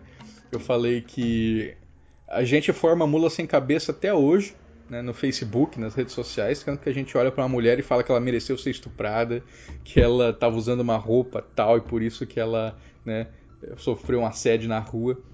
E como isso pegou, sabe? A, a galera ali que me ouviu, eles é, sentiram essa mensagem. Eu achei isso que é uma das coisas mais legais do folclore, conversar disso com, com jovem, né? Porque a gente às vezes não tem a menor noção de que dá pra fazer essas ligações. E quando faz, meio que dá um estalo na cabeça, sabe? Assim, pá! Fala, nossa! Cara, mas a, gente fez um cast sobre machismo e assim, a cultura realmente, até mesmo é, voltando ali a falar do, do Saci, entre outros seres, ela sempre foi machista, cara. Porque infelizmente nós viemos de uma sociedade patriarcal e os idiotas às vezes aproveitam disso e não conseguem enxergar que a coisa mudou, sabe? É, então, assim, é, esse bagulho da música, da música sem cabeça, cara, eu não digo nada se a mula sem cabeça não for o cara que também se apaixonou por uma freira. Sabe? Ele poderia também virar a mula sem cabeça. E daí o. e Agora, imagina só, cara, se várias pessoas numa cidade. Primeiro que a gente tem que colocar o. o- tem que puxar o boto, porque o boto pode seduzir facilmente, ou a Yara. A gente coloca ela pra atrair os caras. E quem se apaixonar por ela vira uma mula sem cabeça. Aí nós temos várias mulas sem cabeça aterrorizando a cidade. E os aventureiros têm que descobrir o que, que tá acontecendo. Nossa. Isso já seria lindo já de fazer já. Mas para isso, nós temos o Andrioli aqui para nos falar qual que é a história do Boto e qual que é a história da Yara. Essa é uma boa. Inclusive eu fiz os vídeos, né? Já. Eu tô fazendo agora vídeos pro YouTube do. chamam É Folk ou Fake? Que aí eu falo um pouco sobre alguma notícia meio falsa, assim, que tá circulando nas redes sociais sobre é, esses mitos folclóricos. E aproveito e destrincho um pouquinho deles, né? Pra quem quer saber mais. O primeiro vídeo foi sobre a Yara, o terceiro agora foi sobre o Boto. É, e o Boto, os dois eles têm uma característica bem interessante, que eles não são mitos indígenas. né? A gente sempre pensa assim, ah, folclore é indígena e estava tudo aí desde sempre, né? Só que não, não foi assim. Então, é, como eu disse antes, o, o Curupira, ele tá aí desde sempre, né? Ele a gente tem registro de Curupira desde 1500. Agora, Yara, você não tinha nada sobre uma, uma Yara, em, eh, essa mulher encantada, né, que atrai homens para o fundo do rio até o século XVIII. E a mesma coisa com o Boto. Você não tinha histórias de um Boto é, capaz de se transformar em ser humano até o século XVIII, que é quando é, a colonização realmente chega no Brasil, né? ali no norte do país vai se formando essas vilas é, acabocladas né? de indígenas que vão ter relações ali com os, hom com os homens europeus, e aí vai, vai, vai, vai tudo um caminhar dessa sociedade. E quando a gente tem então no, o surgimento desses mitos, a origem é meio que a mesma, que é o Boto, ele é um homem branco, vestido elegantemente, também de branco, né, e com feições europeias. Então, a gente já vê ali que tem essa, esse imaginário do, do branco estrangeiro, né, que ele vai chegar numa comunidade sendo alguém de fora, e, e, por ser de fora e ter essas feições, ele vai atrair todas as mulheres e ele vai é, selecionar e seduzir essas mulheres e uma delas ele vai é, levar para o rio e engravidar. E quando ele engravida, ele abandona e deixa essa mulher com um filho né, de mãe solteira. A Yara, ela também vai ter essa feição europeia. As primeiras registros de Yara, ela era tipo, loira ou cabelos cor de, de mar, sabe? É bem sereia mesmo, tradicional assim, branca, olhos claros. E a mesma coisa, só que pro homem, né? Então é o homem, ele vai ver essa mulher europeizada, ele, ela é extremamente atraente para ele, o, o rosto dela, inclusive, é mais poderoso do que o canto, porque as sereias normalmente a gente lembra do canto. E uma vez que ele vê esse rosto, ele vai se lançar no rio em busca das suas promessas de vida eterna. Porque a Yara ela promete que o homem que nadar até ela e ficar com ela vai viver para sempre no fundo do rio. Claro que ele vai viver para sempre no fundo do rio, morto. É. Andrioli, qual a chance da Yara ser carnívora e comer o ser humano que tá ali indo atrás dela? Toda, todas. Inclusive, o, o mito que dá origem à Yara, né? É, é, o Ipupiara. O Ipupiara ele é, um, ele é um monstro marinho indígena do século XV, né? A partir do século XV a gente já tem registro dele, que ele comia e destroçava os indígenas. E aí, é, Ipupiara significa alguma coisa como Senhor da Poça, né? E Yara vai ser é, mãe da água ou senhora da água. Nossa, já pensou o cara nadando ali, ele chega perto onde ela tá sentada ali, a cabeça dela bonitona transforma, abre aquela bocarra cheia de dente, com um monte de fileira de dente e come a cabeça dele assim, ó. É. Não, e, e, isso que é o legal, porque o Ipupiara, ele era um monstro horroroso, né? É, gigantesco, 3 metros de altura, feição de leão marinho, garras muito poderosas e tal. E ele matava. A Yara, ela também mata, só que ela tem esse rosto bonito, né? Então ele, é, eu, eu coloco como sendo uma distinção que é a seguinte: o Ipupiara é um mito da violência é, manifesta e a Yara é da violência eufemizada. Então é os dois vão matar, só que a Yara vai dar aquele migué, né? vai dar aquela, aquele, aquela jogadinha. Cara, é, é assim, eu, eu vejo a Yara aquela mistura, né? A sereia do canto e tudo mais, que ela é canibal mesmo, aliás, canibal não, ela só gosta de seres humanos, pra ela tudo tem gosto de frango, mas é, eu também vejo ela como sucubus, e o próprio Boto como incubus, Ai, sabe? Agora assim, a, é, mas, cara, agora vocês falam do, desse Ipupiara, sério, eu, eu na minha cabeça agora, eu vejo que ele é um bicho do abismo, da, das profundezas lá. Ele veio assim, ele, ele chegou e ficou preso no nosso mundo, e ele tem que se alimentar. E ele consegue utilizar a imagem que a pessoa está sonhando. Por exemplo, a pessoa pensa em encontrar a Mel Lisboa ali na lagoa. Aí a pessoa vê a Mel Lisboa, vai, uhul, tá, e pá, morre, sabe? Tipo, imagina só se ele pudesse ler sua mente e projetar o que você sonha como com, consumo do sexo oposto lá que você gosta, sabe? Seria muito eu roubado isso. Com o Boto, cara. Hã? Com, com, o Boto, eu escrevi um conto sobre o Boto, né? Que é, é meio que a ideia é essa, assim, que o boto ele vai se transformar naquilo que é mais atraente para você. Então, se você, por exemplo, no, no, caso do meu, no meu conto, era um boto homoafetivo, né? Então, era um, um cara era gay, ele encontra o boto e o boto vai assumir uma feição masculina. Terry Crews. Né? Já pensou? Sem camisa, do, com desodorante na mão, velho. Nossa Spice. senhora. Old Spice, passando Old Spice nele, assim. Isso, é, e, o, e o Boto, ele é, é, bem. Cara, quando vocês entram na história, na, na, nos registros né, folclóricos de Boto, até hoje, né, se encontra, é muito legal, assim. Por exemplo, é, tem Boto que engravida a mulher só de olhar. Caraca! Olha o poder. A, a, mulher fala que tá. É que ela tá menstruada, tá na embarcação, o Boto passa, olha para ela e ela já dá uma desmaiada. E aí ela vai estar tá grávida. Eu sempre imaginei o Boto, assim, como se ele fosse um pavão. Tipo, ele gosta de estar em evidência, sabe? Ele gosta de se mostrar. E aí eu fiquei pensando, cara, quem que poderia ser um Boto, assim, na nossa realidade? E eu cheguei à conclusão de que nós perdemos o último grande Boto, que era o Mr. Catra. Ele era o boto perfeito. Sério, André, olha só, o cara ele tocava bem, ele cantava, ele atraía, ele era bonito, ele era bem apessoado e ele tinha um milhão de filhos. Um milhão de filhos, é. Ele é o boto perfeito. A minha, a minha amiga Lorena, da, da página Hat the Pumpkin, né, ilustradora, ela faz vários ilustras de mito. Ela pegou aquela aquela Betina lá, eu tenho um milhão. Eu, Oi, meu nome é Betina, eu tenho um milhão de reais na minha conta. Ela fez assim: Oi, eu sou o Boto, eu tenho um, um milhão de filhos. Pô, já pensou? Ué, ela podia fazer um meme. Ela podia fazer um meme com você também. É, eu sou o Andrioli e tenho um milhão de sacis na minha casa. oh, já pensou, Bel, que o Boto pode estar numa luta contra a Yara e os filhos são o exército dele? Já pensou que ele tá montando Sim. um exército? Pra... Acho, nossa, acho Olha muito legal a ideia. Inclusive. é, isso é bom. E uma hora, uma hora ele, ele deixa esses filhos aí, né, de mãe solteira, e uma hora ele vai buscar. É então, mas ele. Os filhos do Boto viram Sabe Boto? Quem, faz, quem tentava fazer isso? Não, não viram. Ah. São humanos, assim. A princípio são humanos normais, ah, né? Nunca sabe a mágica. Pode, pode inventar moda. Não, eu, eu para mim eles são metamorfos, eles conseguem se transformar, é, então. sabe? Tem algum poder herdado do pai.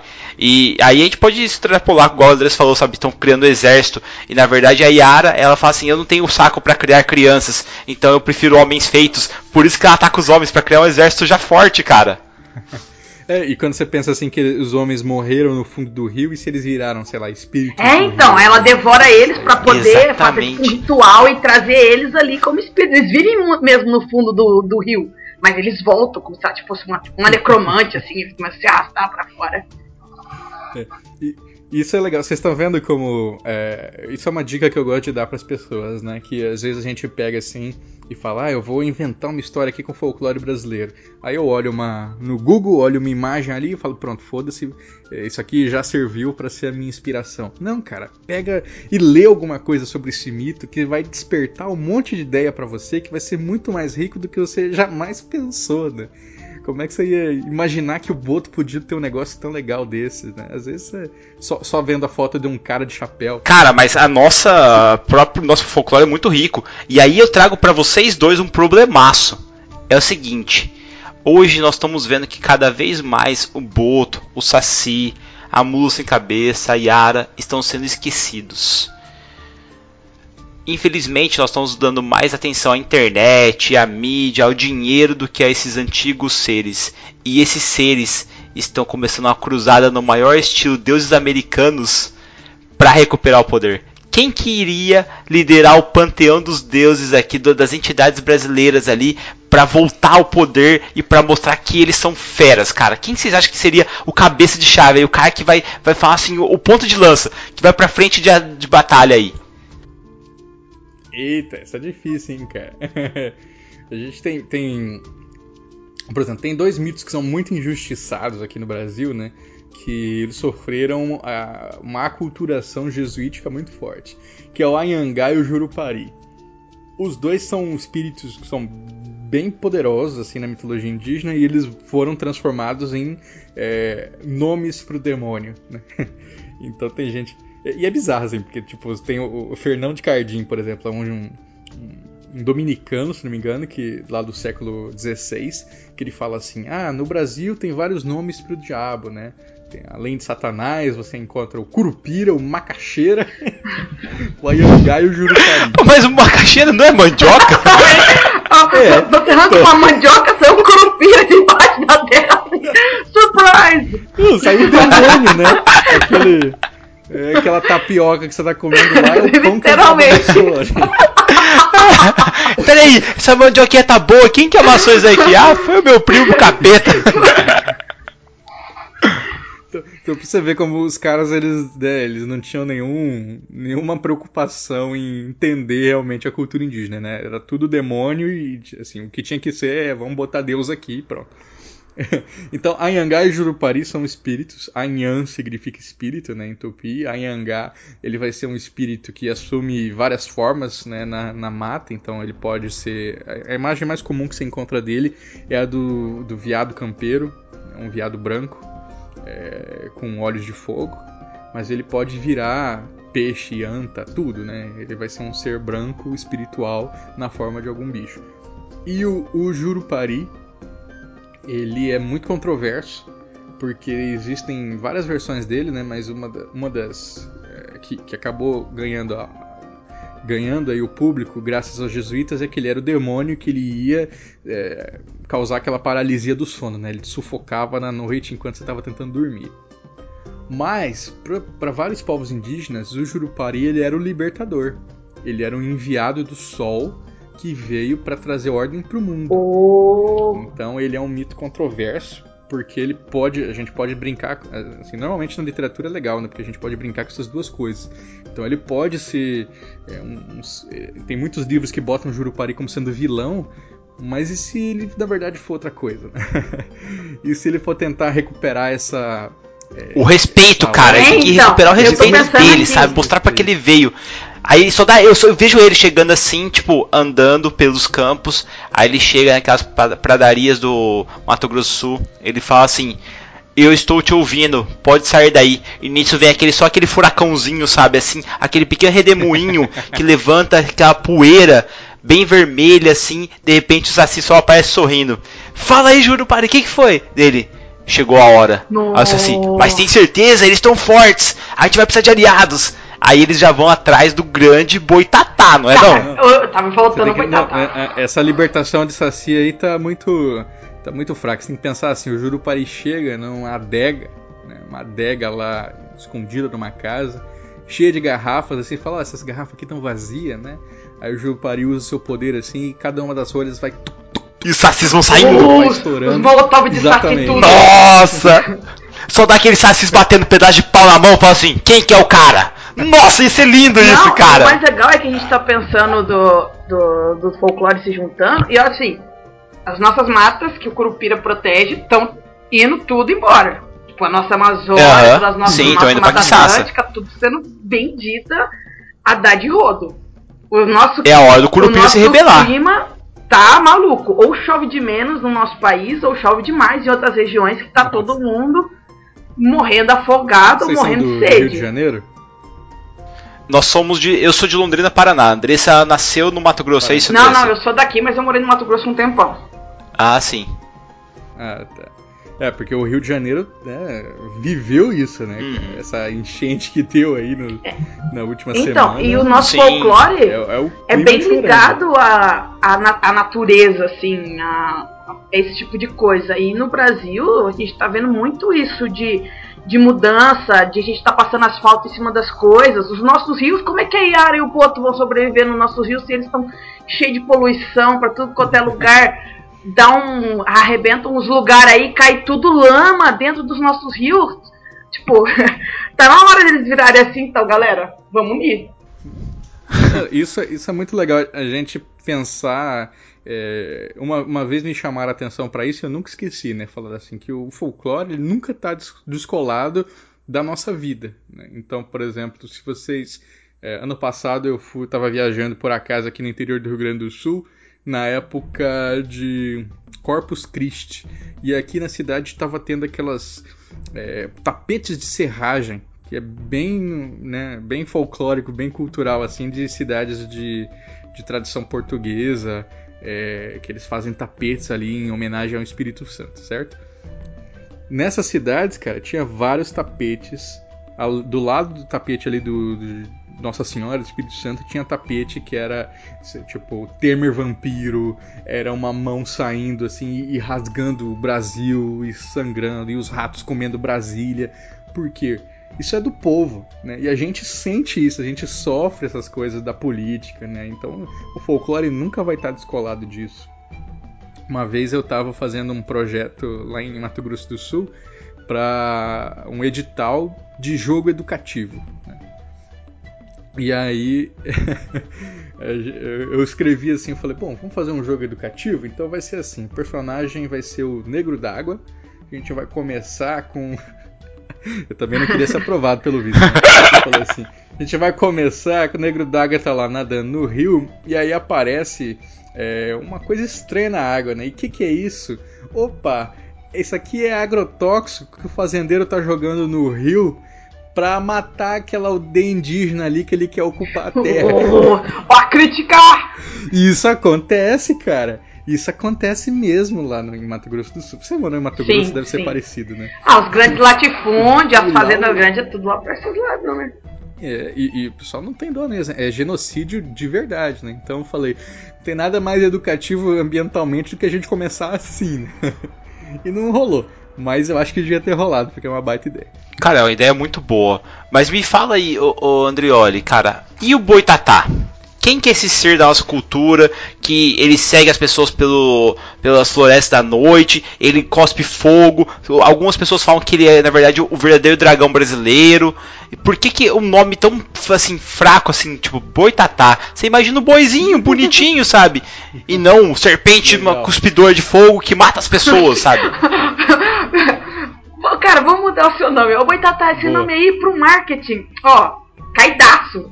Não No tá século dando certo, a gente tem que pegar uma coisa agressiva. no século XXI, tem que atualizar isso aí, Boa. cara. Então, então que, nem, que nem eu disse, a gente começa olhando um mito, né? É legal sempre começar pelo nome. E o nome do boitatá, é, é, na verdade, o certo seria um boitatá, né? Um boi.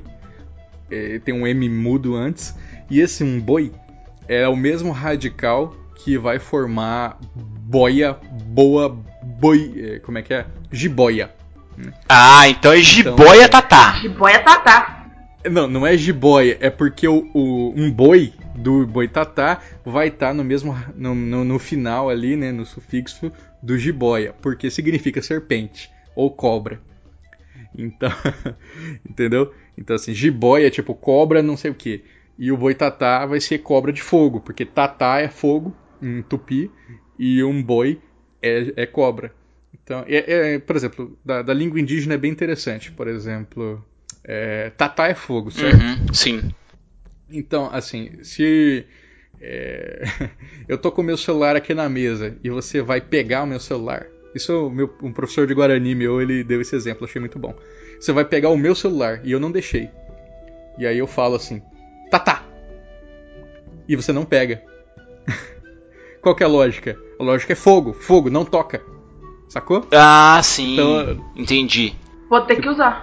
Então, na, na língua indígena, na língua indígena a gente tem é, muito dessa, dessas coisas, né? Assim, as coisas elas, elas não elas não estão, não têm um significado em si mesmas, mas sim nos, uma- uma- um, um alimento simbólico muito forte. Então, você ouve tatá para um celular e você entende que aquilo é como fogo, não toque, sacou?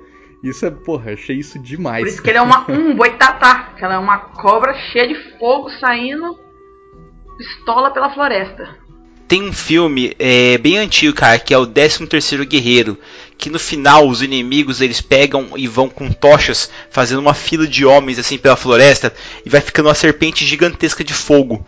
Eu fico imaginando se não fossem homens com fogo, com tochas, mas no final assim, tipo, os deuses, os brasileiros ali do folclore estão perecendo, de repente eles começam um boitatá, um boitatá. tá, daí vem aquela serpente de fogo, sabe, renascendo e pai avançando os inimigos. Nossa, seria lindo demais, cara. Nossa senhora. Aí, viu? Isso é hora que você colocou um boitatá num grito de guerra aí, É. ficou, que ficou irado. Sim, mas tem que ser, tipo, tem que ser. é, Essa que é a pegada. Eu acho que assim, a pegada brasileira, que eu acho muito legal, são os rituais que a gente tem. Cara, vocês já viram assim, ritual indígena, que legal que é? É, é cadenciado, é música, e a música tá presente muito em qualquer coisa que o ser humano faz. A gente precisa dela, cara, a gente precisa do som. E, e dependendo como você faz a cadência, até mesmo que vocês brincaram do assovio do Saci.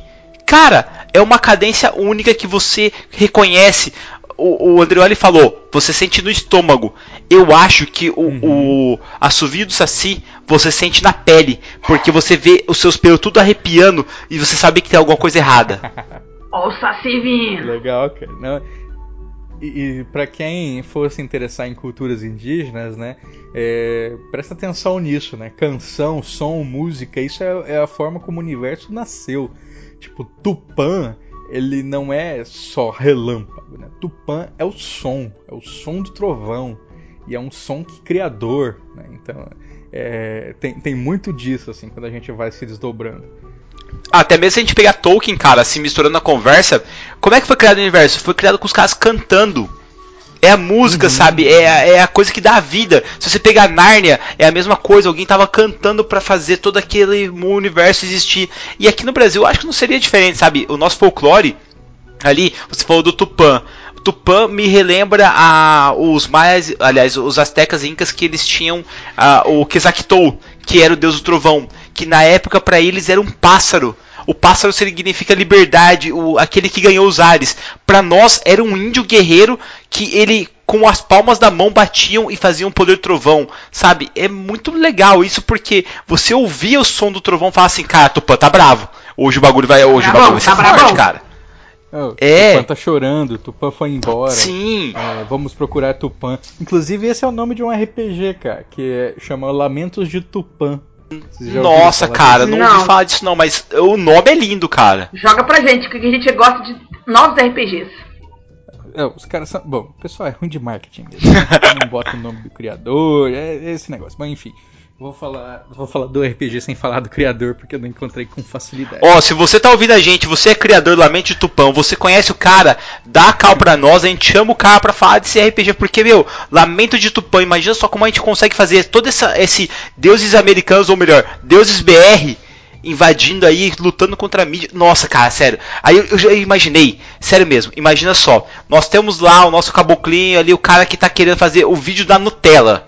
É, galera, então vou entrar aqui na minha piscina de Nutella e vocês vão ver como vai dar ruim.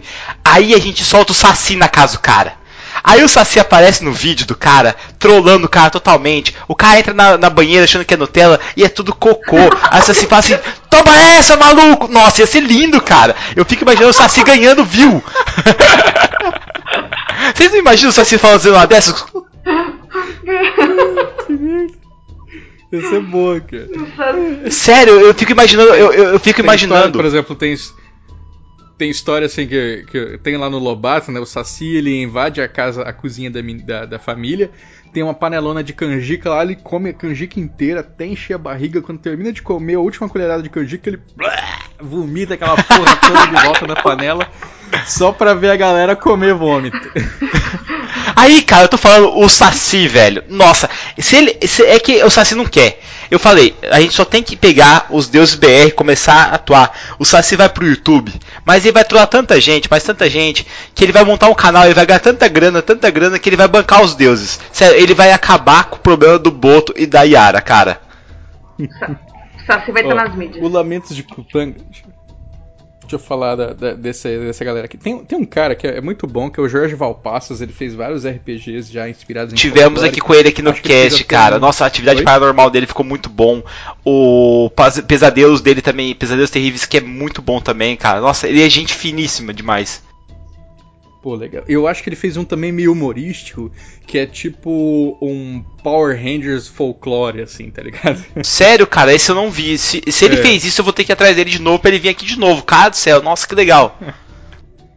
E aí, esse e o Lamentos de Tupã, e que eu dei uma lida com, com mais força, né? Por isso que eu lembro é, mais ou menos qual é, é a moral. É o seguinte: o Tupã ele se afastou da.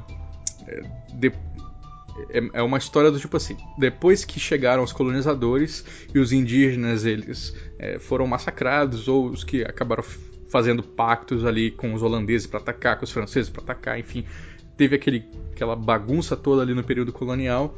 Tupã ficou muito chateado com o resultado de tudo isso, né? Vendo o Brasil é, esquecendo suas origens e foi embora. Ele foi para as estrelas. E quando ele foi embora, o bicho pegou. Né? Então, pra gente poder trazer um pouco dessa esperança de volta pro mundo, os jogadores podem, né? Esse é o grande mote da história, mas você pode fazer outras coisas, mas eles podem ir atrás de Tupã para trazer Tupã de volta. E aí fazer o encanto voltar pro mundo.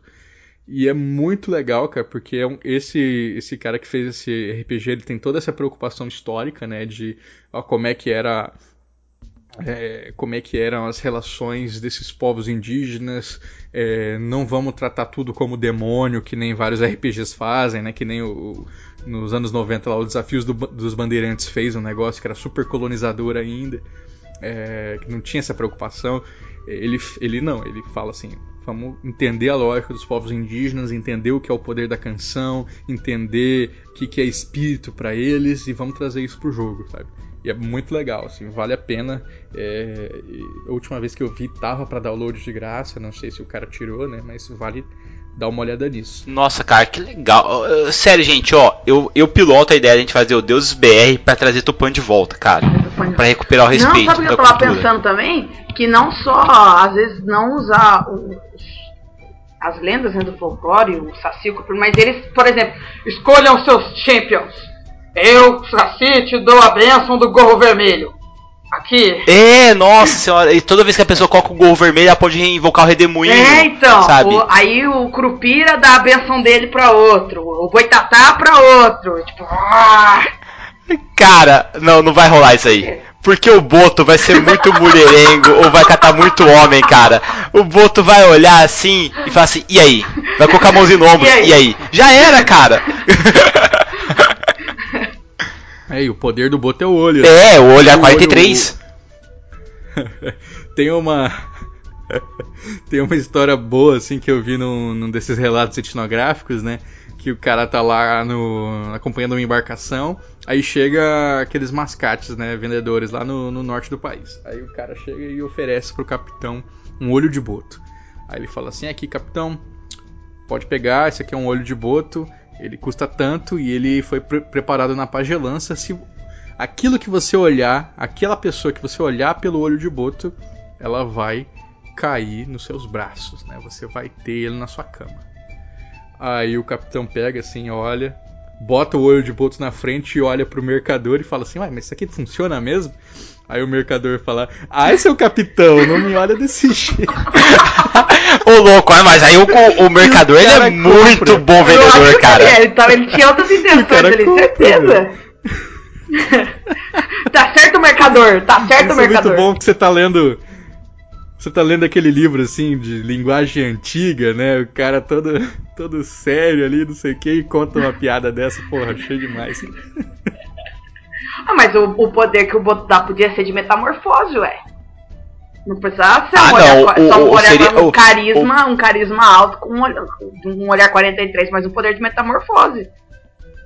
Eu acho que seria, Andressa, assim, o Boto a gente poderia colocar como convencer as pessoas com o olhar dele. Tipo o gatinho do Shrek, sabe? Se ele quer alguma coisa, ele faz lá, ah, tu consegue. E a Yara seria no caso de você se metamorfosear. Porque vem do outro bicho lá que projeta a pessoa que ela quer ali. É isso aí você que inventou. Né? Isso aí- Não, isso aí é. Eu só tô, só, eu só tô colocando no, no rolê o negócio. só, só pro pessoal não confundir. o Ipupiara não faz isso. Aham, aí galera, ó, por favor, não confunda, tá? Não, a Yara, a Yara faz o canto lá. A Yara também, a Yara também É, é, é do fake, carisma, né? só que, que é a fake, Yara foi como o, o ela disse que é uma violência velada. Então a, a Yara podia ser o uma força, quase um, vamos pôr assim, um barbarian. Yara, assim, entre aspas, assim. Não, Yara, ma- magia, né? Por exemplo, magia que você vê, o, o corpo é, é frágil. É, o então, é. O espírito é forte, É, né? daí ela consegue, tipo, Uhum. nem que seja igual que eu brinquei aquela hora, que a hora que você chega na Yara, ela abre aquela bocarra assim, metamorfoseia o rosto, abre uma boca gigante com um monte de fileira de dente e come a sua cabeça. Quem disse que não? Pode ser bonitona lá. Tipo assim, ah, essa mulherzinha fraquinha aqui, só bonitinha, o poder dela é ser bonita, aí você chega perto, ela te destrói, te arrebenta, rasga você no meio, uma coisa bem. E- uma, uma coisa legal, assim, eu vou. de- eu tô tentando deixar essa dica em vários lugares, assim, que eu vou, que é. é, ge- gente, eu sei. Nós, nerds, né, com essa formação ocidental europeia, a gente tem essa paixão pela espada, né? Então, nossos heróis sempre usam espada, não sei o que. Cara, vai trabalhar com folclore brasileiro? Larga a mão de espada, meu, porque não tem esse negócio. Então, tipo, eu já li livro que o cara botou Curupira usando uma espada que, que ele tira de, de- ele tira da cabeça de um porco do mato. É uma, sabe, uma viagem absurda. Então assim, vamos abrir mão da espada, vamos aceitar que nossos mitos eles não são sabe, eles não são desse tipo, né? Então assim, o Saci ele pode usar o que? Ele pode usar uma adaga, um pedaço de pau. Gente, se é um mito indígena, porrete. uma borduna. Porrete, Andrioli, porrete, cara. Nossa, não existe coisa melhor do que o porrete. Imagina só, galera. Você tá tentando correr do Saci. O Saci usa o redemoinho, vai do seu lado. Ele usa o porrete pra dar um toquinho na sua perna, sabe? Pra você tropeçar e cair de cara no chão. E ele começa a dar risada de você. Sério, É, isso é, isso é muito melhor do que o Saci que ele tira do capuz dele como se fosse o. o presto. Como se fosse o Presto, exatamente. É aquela pergunta. Tira uma É o espada Robin. de lá pra atacar. Saci, de onde você tirou essa espada? você sabe, você sabe, Robin. Exatamente. É, Então pensem no arco e flecha, é, pensem no, na nossa querida Zarabatana, e nem todos os povos usavam Zarabatana, viu? Então. É, pode ter uma, uns facão, né? Se você quer botar uma arma, bota um facão. Ué, por que que você não pode passar a peixeira no chão, Pô, fazer sair é faísca e sair rodopiando? Mas que discussão assim, não pode fazer um. um Lem- lembrando facão. que o- os povos é, já ali próximos ao México ali, os, os astecas e mais, eles tinham porretes que eles colocavam com pedaços de pedra no porrete que tornava o bagulho mais afiado do que o metal, cara. Nada impede que o brasileiro não pegue essas flechas assim de obsidiana e faça pontas de flechas, sabe? Que ignoram a armadura, sabe? Do alvo, ou tenham um poder a mais, sabe? Ah, Porque eu imagino assim, eu não imagino o Tupã igual o Thor, sabe? Que vem com um martelo. Cara, eu imagino que ele tem, usa um arco e flecha, velho. Ele atira, cai um raio. Ou ele atira com a velocidade do raio, sabe? Nossa, é muito legal. A Yangá, por exemplo. Toca um tambor e o tambor, é, sabe, esse tambor ele a cada ribombar, aquilo é uma onda de impacto, sabe? Nossa, você, tá- você acabou de falar que pra mim Tupã é um bardo, cara. Você não sabe como eu fiquei feliz com isso agora. Agora aguenta. Toma essa. Você, você que tá ouvindo, toma essa. Tupã é bardo. Agora aguenta. Aí. Não, mas sério, é, é assim, a cultura é muito rica, cara, e tem várias coisas que você pode utilizar. Você não precisa misturar é, a cultura europeia no nosso lance, sabe? Tem tanta coisa legal. Sério, a parte aí do, do Boitatá, sabe? Deles invocando o Boitatá no final, assim, de um, um crossover que a gente pode colocar como se fosse realmente os deuses americanos. Eu acho muito legal, sabe? Porque a música é bacana. E se você colocar isso na mesa das pessoas interpretarem e realmente eles estão naquela situação que eles estão perdendo pra mídia, estão perdendo pro dinheiro, estão perdendo pra ganância até do povo, sabe? Seria muito legal colocar isso, cara. Eu acho que o, o canto, a gente até brinca, né? É, quem canta seus males espanta. E eu acho tão legal você pegar e colocar isso é, conforme a, a gente aglutina aí o folclore brasileiro pro mesa de RPG, velho. Que é sensacional isso.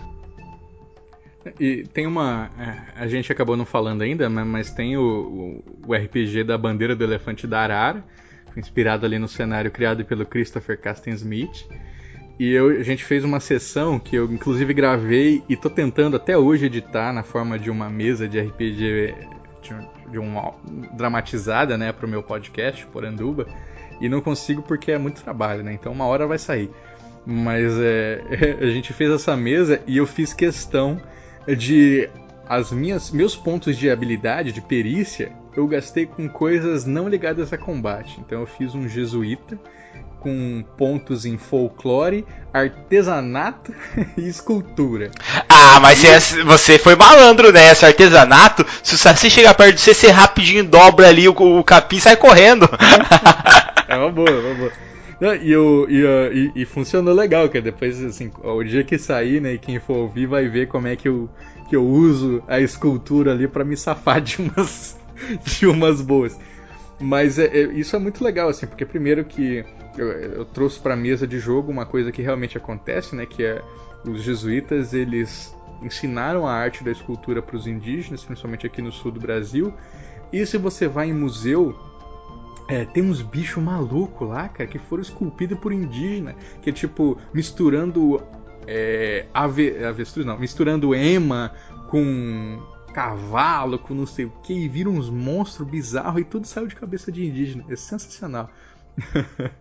então vale é, é muito muito bacana você ver como é que esses próprios povos, né, eles eles têm essas criações simbólicas.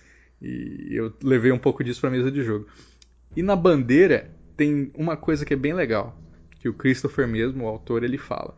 Ele criou esse RPG para, é, primeiro, que não, não há limitação de gênero. Então, assim, por mais tem, tem alguns RPGs que vão tentar ser tipo, históricos, né? E acabam botando ali a mulher como sendo limitada a fazer, sabe, ser um personagem não combativo ou de cura. Tá errado isso aí. E ali não. É, ali não. Na bandeira você pode fazer o que você quiser. E também, dizer, e na bandeira não existem classes. Né? Você não é ou padre, ou guerreiro, ou mago, por assim dizer. O que você. Porque o Christopher queria que é, aquilo que você é, enquanto pessoa, não fosse limitado pela sua profissão. E eu achei isso foda demais, porque Olha eu, né? Eu tenho uma formação de jornalista, doutorado ali para ser um pesquisador e eu vou para a escola falar de saci. Qual que é a minha lógica? Minha lógica é isso. A gente é, a gente é isso, né, cara? A gente não é uma profissão só. É, a gente não é só uma única esfera, né? Nós somos um conjunto de várias, de várias linhas.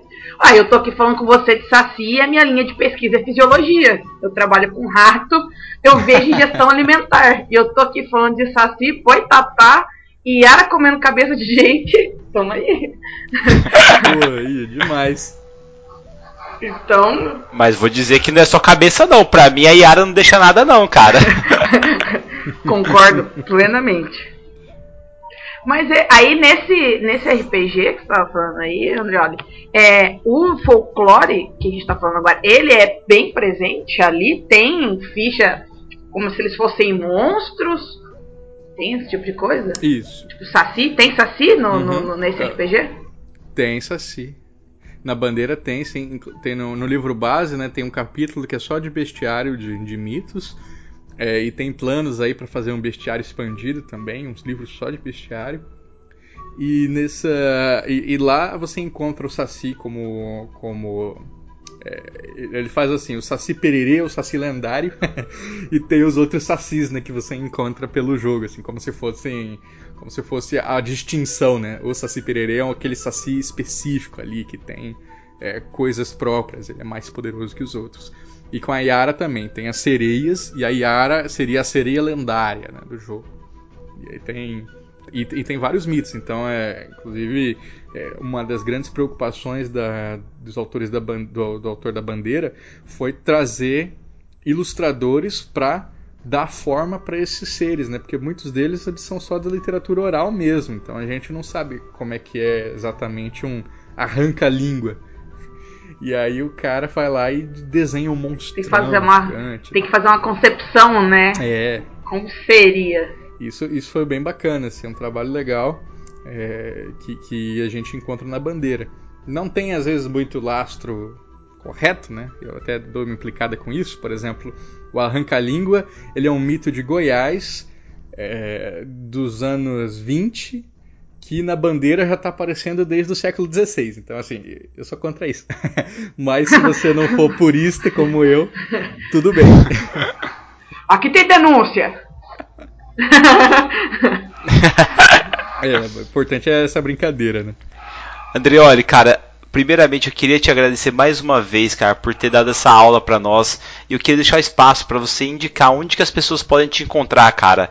Porque, meu, seu projeto é foda, cara. Primeiro começa falando sobre o é folk ou fake, cara, que é sensacional, legal, gente. Cara. Então, muitas vezes vocês devem já ter visto, né? Você pega aquelas matérias de jornal, assim, ou daqueles sites, e tem lá, veja o que é verdade e o que é mito sobre tal coisa, né? Sobre emagrecimento, sobre sobre não sei o que. E aí, porra, aquilo sempre me incomodou porque essa oposição de mito e verdade, ela é muito século XIX, sabe? A gente tem que entender que o mito tem uma verdade própria, que é a verdade mítica, né? Então, é, quando a gente desvaloriza isso, vai, vai junto o folclore, vai junto o saber não científico, o saber do povo, e pô, isso aí sempre me incomodou. Então eu resolvi fazer essa brincadeira, né? Então ao invés de ser o que é o, a verdade, o mito, essa oposição, eu botei é folk ou fake. Então fake é o falso de fake news mesmo, e o que é folk é aquilo que a gente vai valorizar, que é aquilo que tem lastro mesmo folclórico, aquilo que tem uma justificativa, uma explicação. Porque folclore não é bagunça, não, né? Folclore tem sentido, tem razão de ser e tem raiz. E a gente se sente, se identifica com essas histórias folclóricas justamente por isso. Então, tudo que eu vejo assim que as pessoas têm alguma dúvida ou falam alguma bobeira, uma besteira sobre folclore, eu tô pautando um vídeo para em 10 minutinhos eu explicar ali é, de uma maneira bem simples e bem ilustrada qual é realmente o folk desse mito. Então já saiu três vídeos: Yara, Lobisomem e Boto. Né? Então a ideia é que toda semana saia aí alguma coisa nova. E eu tenho também o meu podcast. É, eu já tive o Popularium lá no Mundo Freak, onde eu falava em um texto roteirizado, né, meio dramatizado, assim, com edição do Andrei, é, profundamente sobre mitos e lendas brasileiros. E aí eu fiz no meu site, o colecionadordesassis.com.br, um podcast chamado Poranduba. Em Poranduba eu faço entrevistas sobre folclore e alterno essas entrevistas com um monólogo meu sobre algum tema. E esses temas de monólogo são tudo, assim, cara. Desde é, os mitos da quaresma, que, que muita gente, sabe, acha que é só não comer carne, mas tem, tipo, assombrações ali terríveis que só aparecem na quaresma, então eu falo disso no podcast, até é, folclore e diversidade. Então é falando é, como é que a gente pode usar folclore brasileiro para discutir é, essa uma, uma maneira menos misógina, menos machista de trabalhar isso nas escolas, nas nossas narrativas, na nossa literatura e por que não no RPG, né? Então Poranduba tem isso aí. E a minha última recomendação para quem quiser dar uma olhada é, eu fiz em 2017 uma revista online é, totalmente gratuita né, para download chamada Saci Pererê 100 anos do inquérito, em homenagem ao inquérito sobre o Saci do Lobato. E lá tem um é, tem uma página que eu dediquei a RPG, onde o meu, meu parceirão aí, o David Ornelis, ele faz uma, é, uma adaptação de Saci para você para ser um personagem jogador, né? Uma classe, se eu me lembro bem. É, para Fate, Acelerado e Old Dragon. Acho que é isso. então fica aí a dica. É, depois eu passo o link para vocês. Por gentileza, passa para nós que nós vamos colocar aqui no post. Biel, que aumenta essa música aí, Pardo, que agora eu quero um molotov de saci. Falou, galera. Tchau, tchau.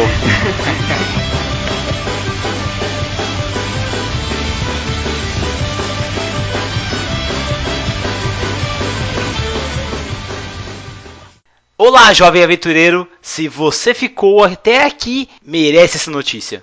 A editora Chá está procurando novos aventureiros para bolar suas histórias e escrever seus livros. É muito simples. Se você tem interesse em participar, se inscreva nessa pesquisa que está aqui no post e boa sorte, porque eu também irei participar. Até logo, tchau, tchau!